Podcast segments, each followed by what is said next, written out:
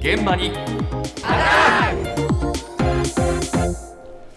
今朝の担当は西村篠さんですおはようございます。おはようございおはようごます。ざいます最近ずいぶんさまざまなところでキャッシュレス化が進んで私も生活してて現金を使わないなという日が増えたなと感じているんですけれどもうんそんな中なかなかキャッシュレスが進まなかったのが学校です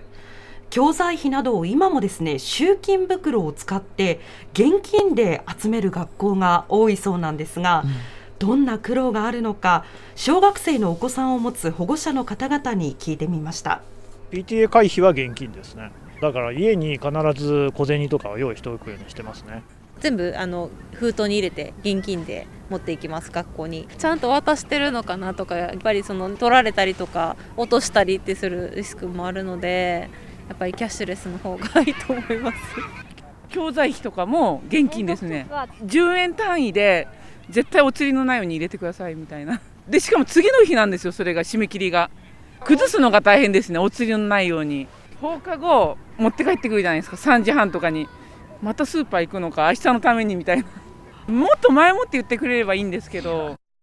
みんなやっぱ苦労してんだ。あ。ーねえ、これ大変いろんな苦労があるんですが、細かいお金ねもう手元にない場合もあるだろうからね、そうですね、えーちょうどっていうのが大変ですよね。そうですね。あの最後の方、小学2年生のお子さんがいる40代の女性だったんですが、あのマイクを向けたらもう話が止まらなくてですね、かなりストレス溜まっているの伝わってきましたね。え。で普段から小銭ですとか千円札が手元にできたらこの学校の集金のために家に集めておくという声もありまして、ええ。苦労している方たくさんいました。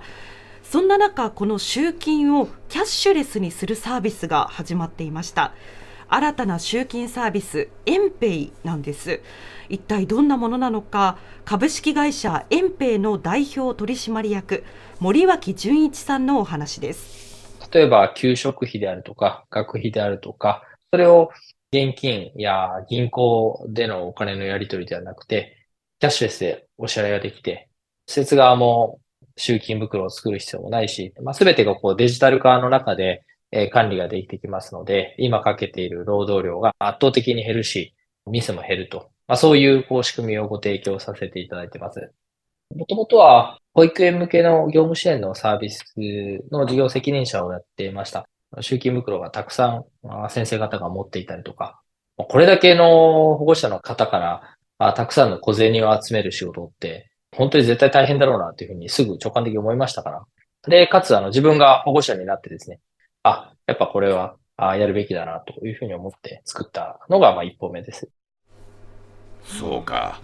これをなると便利そうだけどねそうなんですよね。で簡単に仕組みを説明しますと学校側は管理画面にログインをして請求金額などを打ち込んで請求ボタンをポチッと押すと保護者の皆さんには LINE で通知が届くんですね。で保護者はその中からクレジットカード PayPay などの QR コード決済さらに現金で払いたいよという人はコンビニ払いもできますので好きな方法を選んで支払うこれで終わりなんです。まあ、とっても簡単だということで、今このエンペイは幼稚園や保育園それから学校など合わせて1500施設以上で導入されていますね。そうなんです、ええ。需要が本当に高まってるそうなんですね、で保護者にはもちろん簡単になったということで好評なんですけれどもええ。じゃあ学校の現場ではどうなのか、はい導入している埼玉県の川口市立前川小学校の事務主査小沢敦さんにお話を伺ったところメリットはとても大きいそうなんですがコスト面で問題があるそうです。やっぱり時間的部分がかなり大きいと思うんですよ。直接的な子供に対しての指導であったり、明日こうしようあしようっていう授業の方に頭が行くと思うので、その時間に使えるので、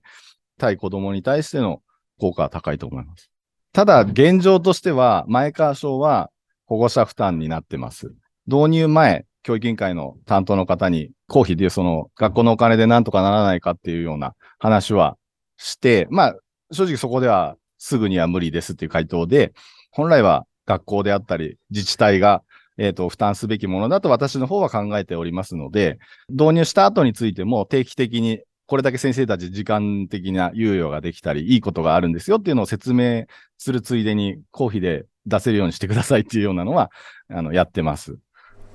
そうか、この施設で、えー施設を作ることで、ええーお金がかかるわけね。そうなんです、うん利用料がねかかるんですよあ、ね。利用料ね。はいえで前川小学校は全校児童およそ630人いますので、えその集金の手間と精神的な負担は減って子どもと向き合う時間ができたのはとてもいいことなんですが、教育委員会から予算が認めてもらえなかったんです。まあ、えでこの園兵は利用者の規模などで金額も変わる仕組みで、うんこの学校では保護者の月の負担は銀行の振込手数料よりずっと安いレベルなんですね。はいはい。ただ保護者に負担してもらうのはおかしいということで今後も公費で出せるように訴え続けたいと話していました。教育委員会もなかなかね、頭固いね。そうですよね、この時期に。うん、そんなに大した金額じゃないんでしょ？ええでね先生の負担も減るならね。だからそういうのを前向きに教育委員会が考えればね、どんどんもっとあの積極的に進めようっていう学校出てくると思いますんでね。はい。